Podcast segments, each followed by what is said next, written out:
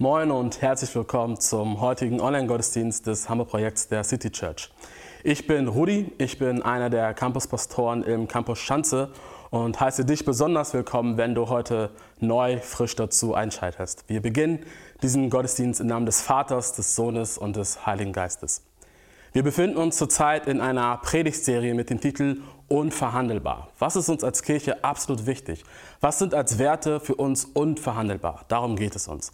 Und wir haben verschiedene Themen behandelt. Das Thema Kirche für die Stadt, Kirche für andere, Gnade verändert alles, Arbeit und Glaube und das Thema Multiplikation. Und heute behandeln wir das Thema Veränderung. Warum ist es uns als Kirche so wichtig, dass wir uns verändern? Wie, wie passiert Veränderung? Was hat Gott damit zu tun? Was hat Gnade damit zu tun? Darum wird es in der heutigen Predigt gehen, die Dominik uns hält. Und bevor wir auf diese Predigt hören, bete ich. Danke, Vater, dass du hier bist, auch wenn wir vor dem Bildschirm sitzt, dass du zu uns reden möchtest und dass du das tust durch diese Predigt, dass du das tun willst. Vater, ich bitte dich, hilf uns, dass wir ja aufmerksam sind, etwas mitnehmen, dass wir ja ähm, einfach lernen und verändert werden. Darum es uns heute geht in dieser Predigt. Rede du durch dein Wort zu uns, verändere uns durch dieses Wort, ähm, begegne du uns und, und ja, wirke du heute in diesem Gottesdienst. Amen. Unverhandelbar. Was sind die Wurzeln unserer Kirche? Darüber sprechen wir gerade in dieser Serie. Also was macht uns als Kirche so tief aus, dass wir sagen, darauf können wir nicht verzichten? Das hält uns zusammen. Das sind unsere Werte, auf denen wir stehen. Ohne die können wir gar nicht Kirche sein. Und heute sind wir bei dem Thema Veränderung. Man könnte auch sagen Wachstum oder Entwicklung, Erneuerung. Und ähm, im Kern davon steckt, dass wir, wenn wir uns anfangen, mit dem Glauben zu beschäftigen, wenn wir uns anfangen, mit Gott zu beschäftigen, dann geht es auch immer um unseren Charakter. Das macht was mit unserem Charakter und ähm, wir werden im Prinzip geschliffen, herausgefordert, umgebaut, korrigiert, so dass wir herausgefordert werden zu leben, ähm, gerechter zu leben, liebevoller zu leben, ähm, ja, gut zu leben, richtig zu handeln. Das hat was miteinander zu tun, mit, mit Glauben. Hier im Text, ihr habt es gehört, Liebe, Freude, Geduld, Freundlichkeit, Güte, Treue, Rücksichtnahme, Selbstbeherrschung. Wir sehen hier ganz grundlegende Werte. Und ich glaube, ich setze das einfach mal voraus, egal ob ihr jetzt an Gott glaubt oder nicht, das sind doch Dinge, die alle gut finden. Das sind Tugenden. Und die sehen wir schon in alten Geschichten, ähm, zum Beispiel ähm, bei Homer, äh, bei seinen Helden, zum Beispiel Odysseus, wo er über diese Tugenden redet, die gut sind, die wahr sind, die schön sind, die gut sind. Markus Feldenkirchen, Autor beim Spiegel, sagt über die Corona-Krise, sie ist ein echter Charaktertest für unsere Gesellschaft. Zum Beispiel ist er einer der Verfechter davon, der sagt, die Geimpften sollen ihre Rechte zurückbekommen, auch wenn andere, die noch nicht geimpft sind, diese Rechte noch nicht haben. Und er sagt, Neid ist an dieser Stelle völlig fehl am Platz.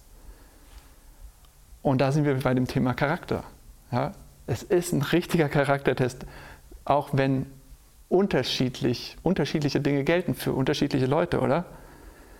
Das Spannende an unserem Text ist, Paulus schreibt das hier nicht an irgendwie Gesellschaft, damals im ersten Jahrhundert so, diese römisch-griechische Gesellschaft außerhalb von Kirche, sondern er schreibt es an Christen, an Gemeinden in Galatien, einen Landstrich in der heutigen Türkei. Warum schreibt er das? Was ist der Hintergrund?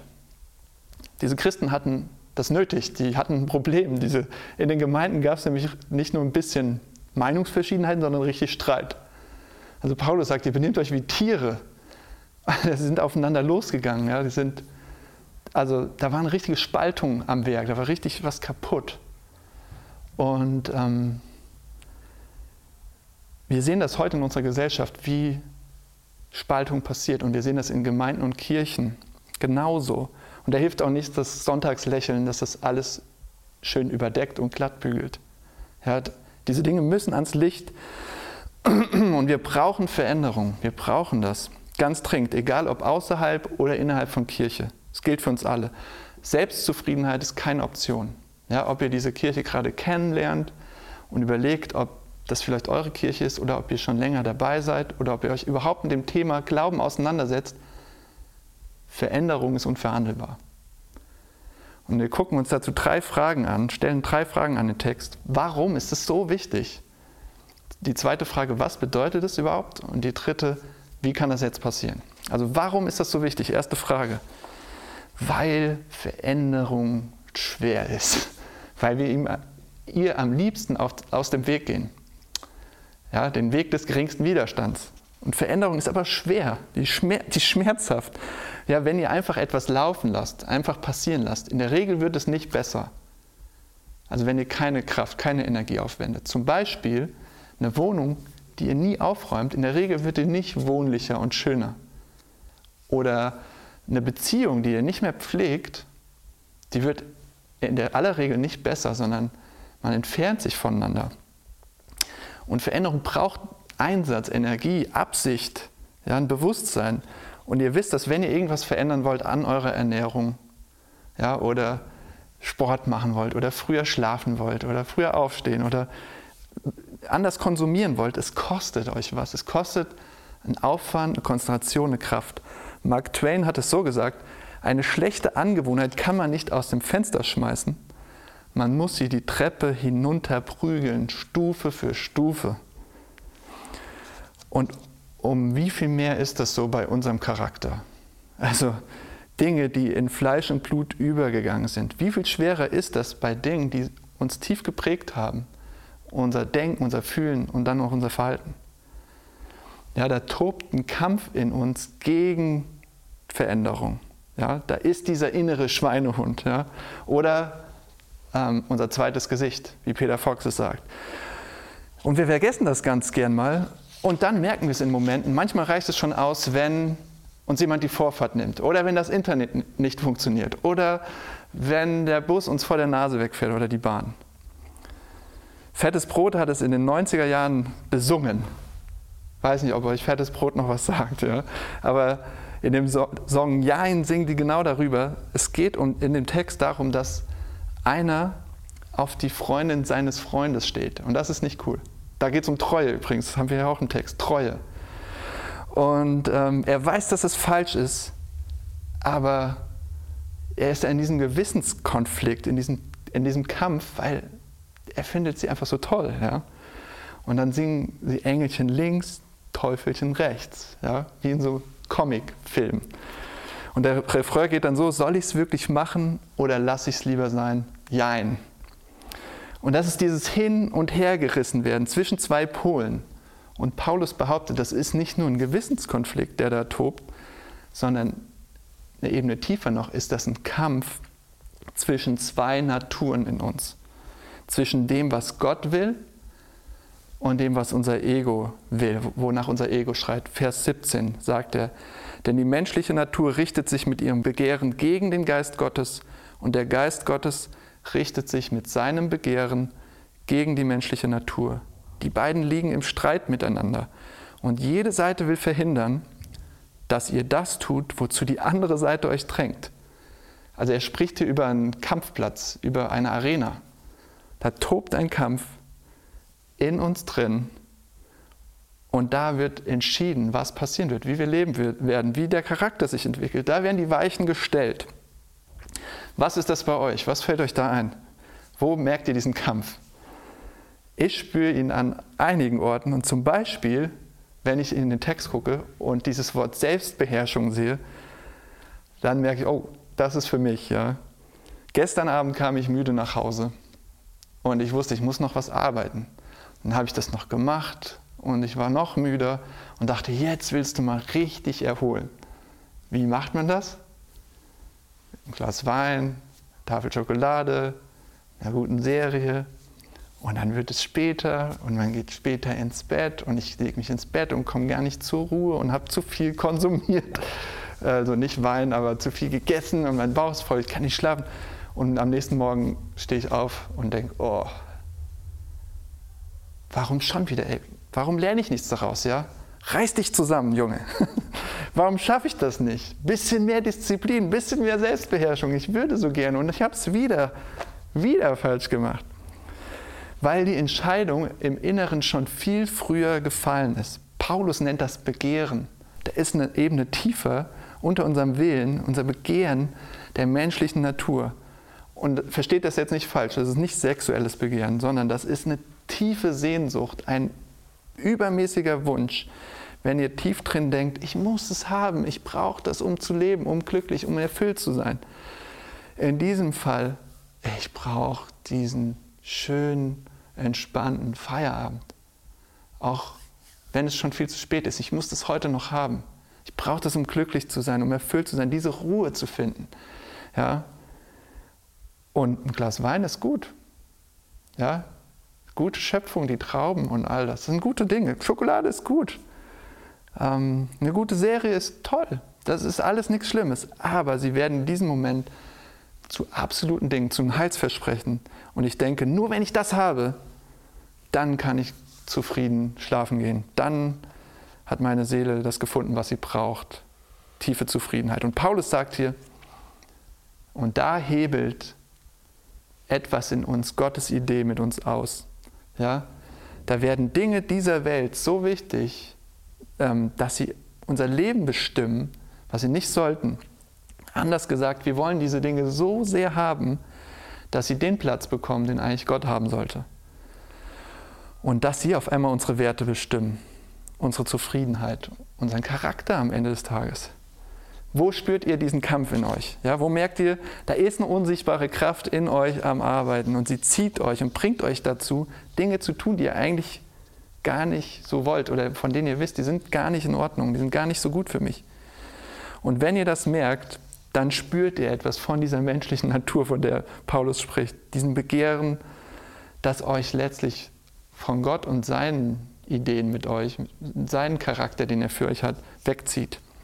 Ja, das ist eine Realität in uns, egal was ihr glaubt, egal ob ihr Christen seid oder Hindus oder Moslems oder gar nichts gar kein, an gar keine Religion, gar kein Gott glaubt. Und die Bibel sagt, das sind Dinge eben, die nehmen Gottes Platz ein und die uns davon abhalten, das Richtige zu tun, die uns steuern. Und sie beeinflussen uns die ganze Zeit. Wir sind in diesem Kampf. Und deshalb ist Veränderung so wichtig, dass wir sie nicht aus Blick verlieren. Die zweite Frage an den Text ist, äh, die ich stellen möchte, ist, was bedeutet das jetzt? Also warum ist es wichtig? War die erste, die zweite, warum oder was bedeutet es? Liebe, Freude, Frieden, Geduld, Freundlichkeit, Güte, Treue, Rücksichtnahme, Selbstbeherrschung. Oh Mann, ja, das klingt ja fast zu gut, um wahr zu sein. Das ist ein Charakter, wie er immer gedacht war, den wir haben sollten. Ja? Man könnte auch anders sagen, das ist Gottes Vision für unser Leben. So zu sein, so miteinander umzugehen. Seine Absicht, sein Plan, sein Ziel mit uns. Er zeigt eigentlich etwas von sich selbst, wenn er sagt, das ist seine Absicht. Das ist eigentlich seine DNA, wie er selbst tickt. Und er sagt, wenn, wenn wir so sind, ja, wenn wir so einen Charakter haben, dann spiegeln wir ihn wieder, so wie er tickt, was sein Charakter ist, sein Wesen. Und wenn sich alle daran halten würden, jetzt in diesem Moment auf dieser Welt, alle so einen Charakter hätten, dann würden sehr, sehr, sehr viele Probleme in dieser Welt gelöst sein. Jetzt, in diesem Moment. Und es wäre Frieden. Ja? Dinge würden ins Lot kommen. Es wäre der Himmel fast. Nicht ganz, aber himmlisch. Ähnlich. Also wie können wir dahin? Wie können wir mehr so werden? Was sagt uns der Text darüber? Und hier steht das beste Wort dafür, was man finden kann. So ein Charakter ist eine Frucht. Eine Frucht. Kein Ding, sondern eine Frucht. Was? Das ist sehr aufschlussreich. Ja? Denn wie entsteht eine Frucht? Sie wächst. Sie wird nicht hergestellt, produziert. Und das ist absolut zentral, wenn ihr über Charakter und Tugend sprecht. Ihr könnt sie nicht einfach so bewirken, herstellen. Ja, das ist keine christliche Anleitung hier oder eine, ja, wie so ein Lego-Bauplan, die Bibel, die ihr aufmacht und zu einer höher stehenden Moral.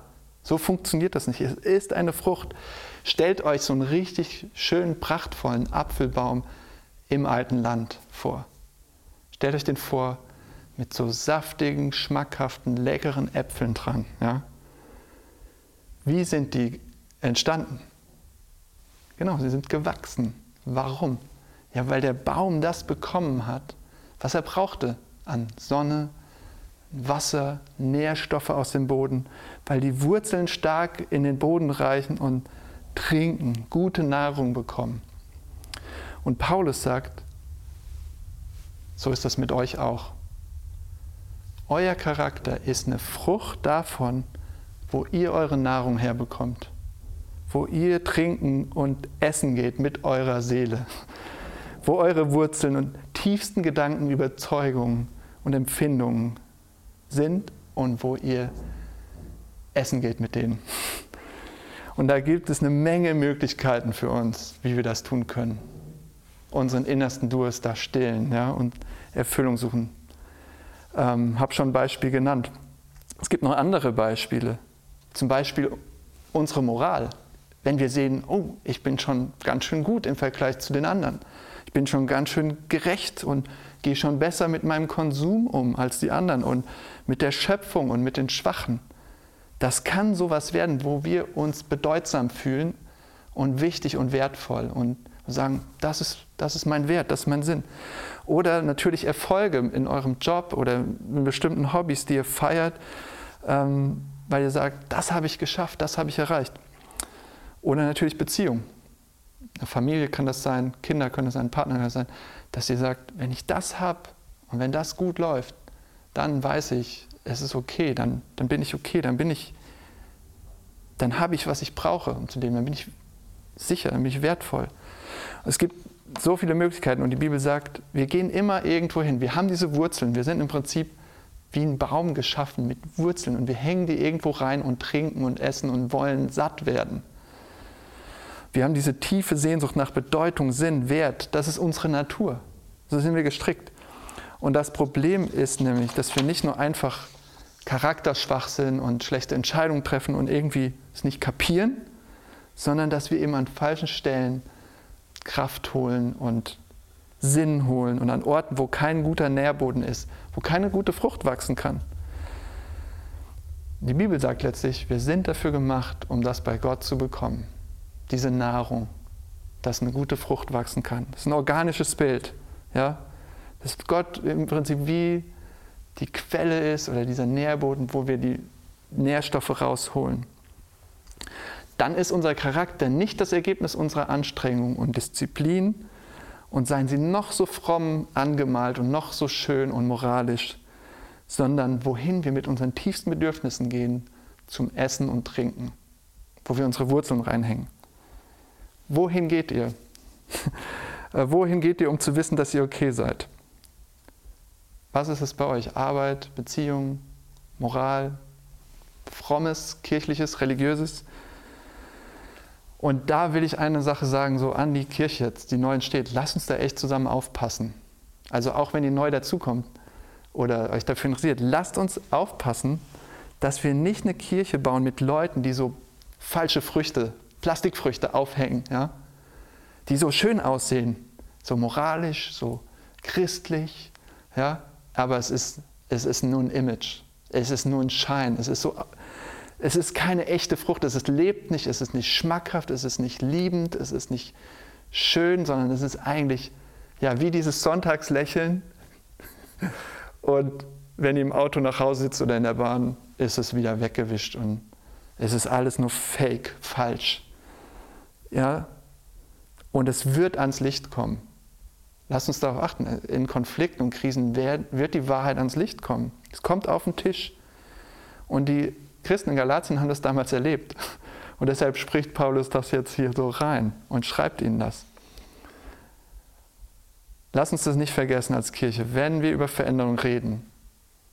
Wir reden über Frucht, nicht über Leistungen und Werke, Dinge, die wir vollbringen. Weil Gott es letztlich wachsen lässt und bewirkt. Er ist der Nährboden. Er ist die Lebenskraft im Prinzip, die das wachsen lässt. Er ist der Lebens, Saft, die Liebe, die, die Kraft, die das bewirkt.